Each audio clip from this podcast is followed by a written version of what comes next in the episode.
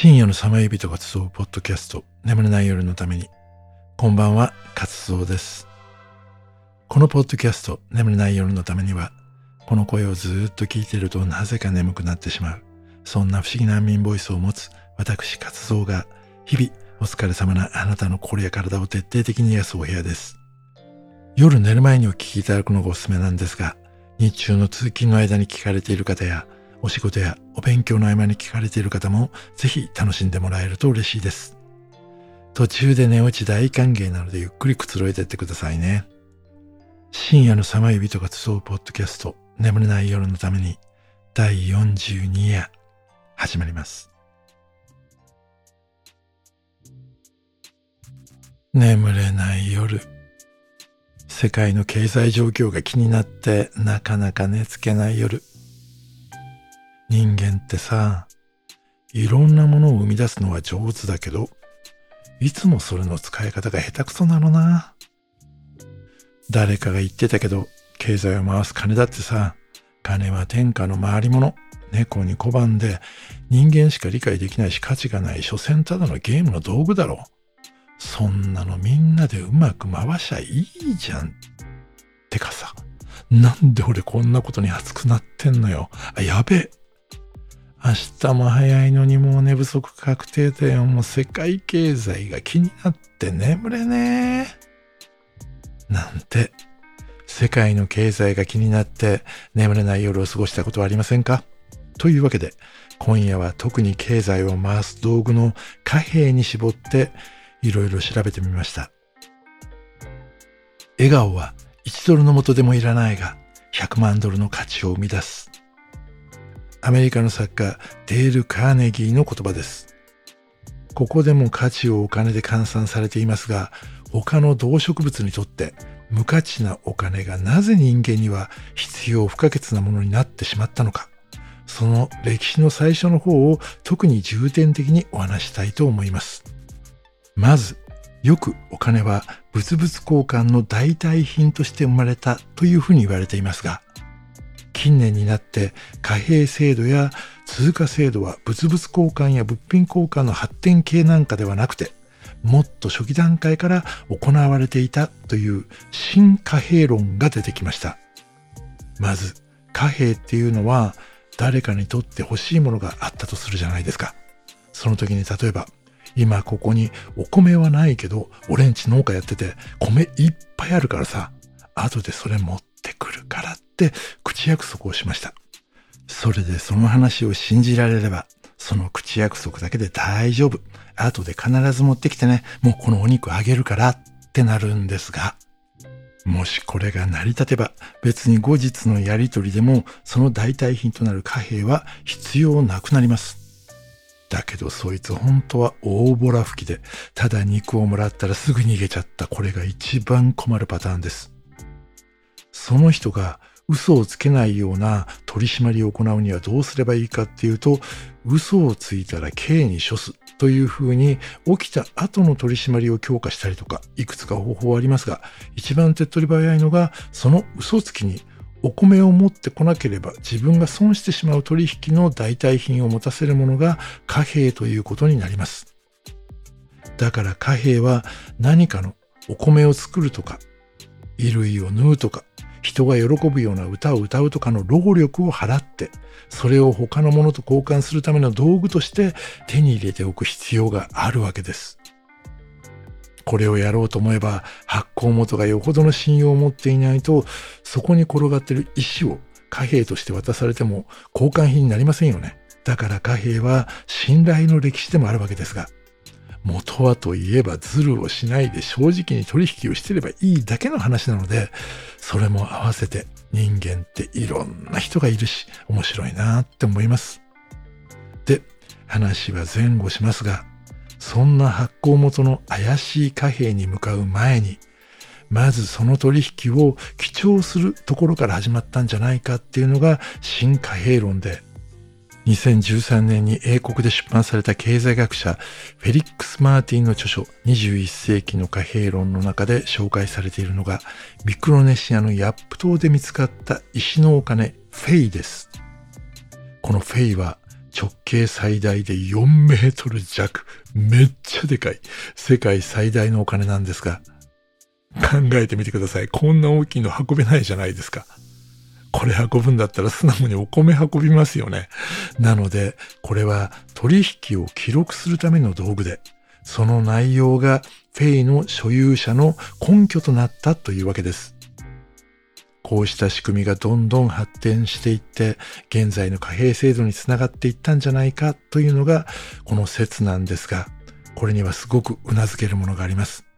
そして、よく知られているものとして、紀元前8000年から紀元前3000年頃の古代メソポタミアの遺跡で発掘された粘土を丸めて作った米粒のようなトークンがあります。これは倉庫の物品数の管理とか入庫出庫の帳簿管理、小取引の記録のために使われていたんじゃないかと言われていて、そのトークンの形とか表面に刻まれていた刻印とかで、羊、牛、麦、油壺なんかの具体的な商品を表していたようです。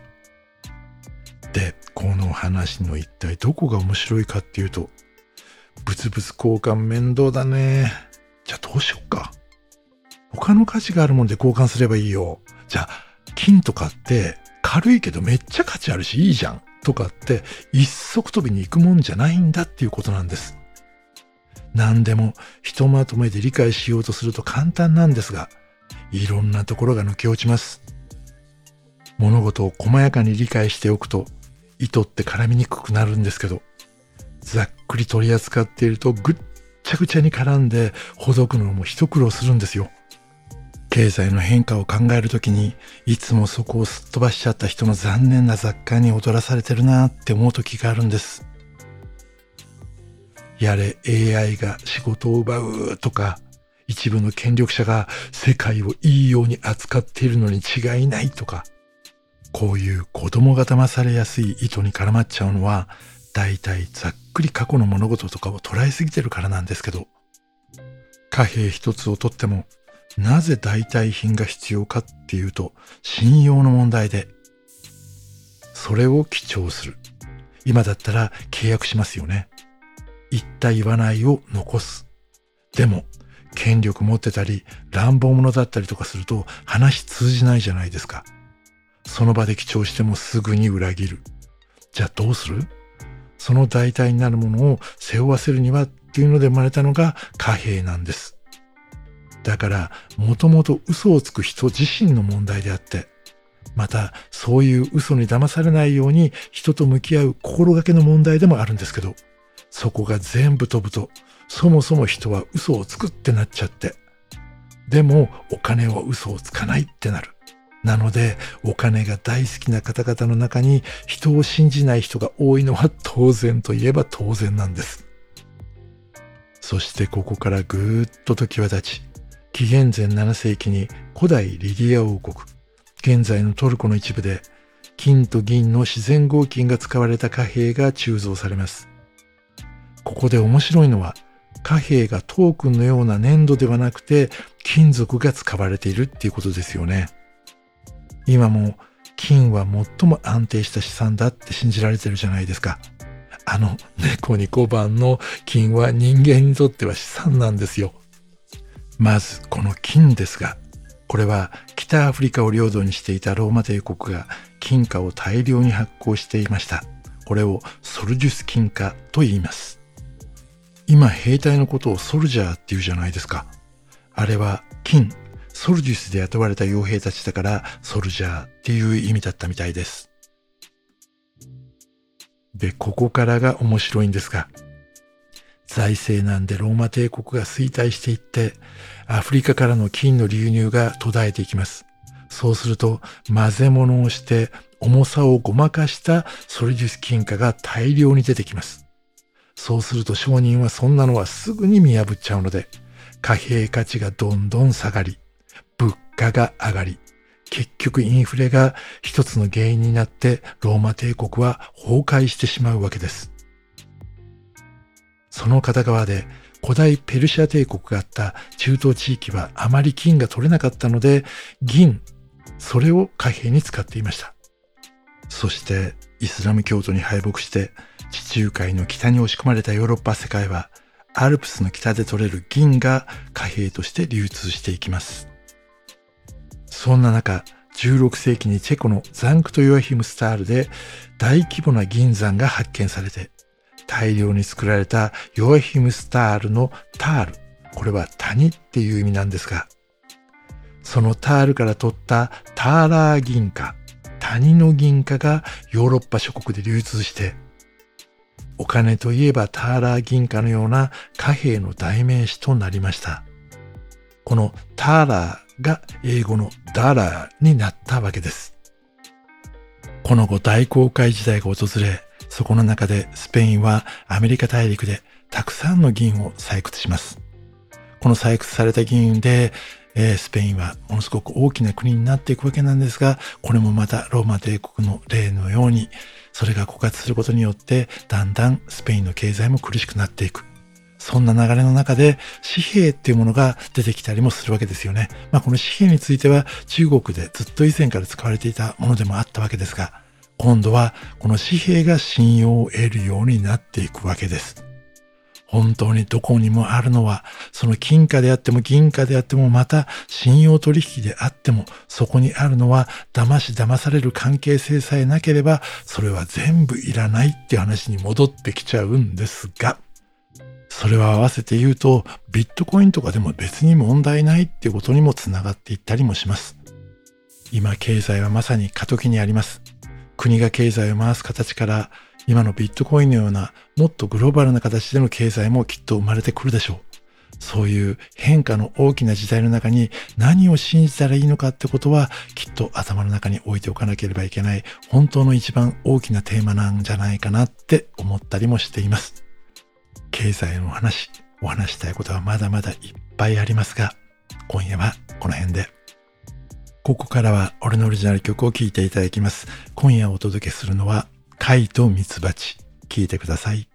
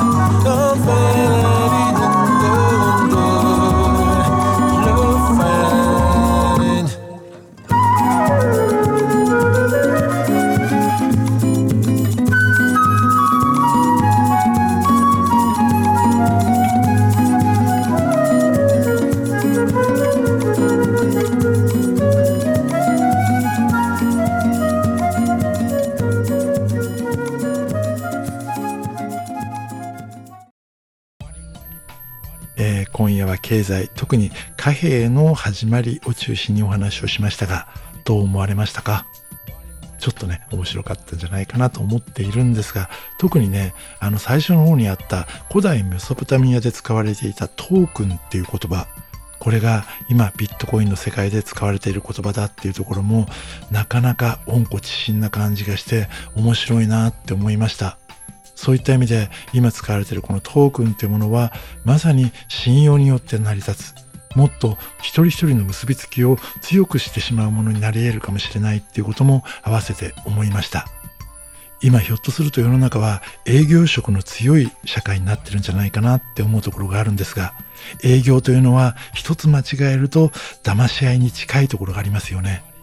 そこからもっと新しいお互いが価値を共有し合うような信じ合えるような社会というものも生まれてくるのかもしれないななんてことも感じながらそういうことがお伝えできていたらいいなとも思っています。えここからは DM の送り先をお伝えします。まず Twitter とインスタをお持ちの方は、カタカナで活動と検索いただき、そちらから送ってください。また、メールをご利用の方は、nemutame24 アットマーク gmail.com に送っていただけると嬉しいです。また、概要欄にいろいろまとめたリンクページも貼ってあるので、ぜひそちらもご覧ください。え先週金曜日に新しい YouTube 投稿しました。え今回は銀河鉄道の夜、あの宮沢賢治さんの小説ですね。それにまつわるお話をしています。ちょっと切ないストーリーですが、気に入っていただけると嬉しいです。もしよろしければご視聴くださいね。えー、この後俺ももう寝ますので 一緒にいっぱいいい夢を見ましょうね。そしてまたあなたとお会いできるのを楽しみにしています。素敵な夢をおやすみなさい。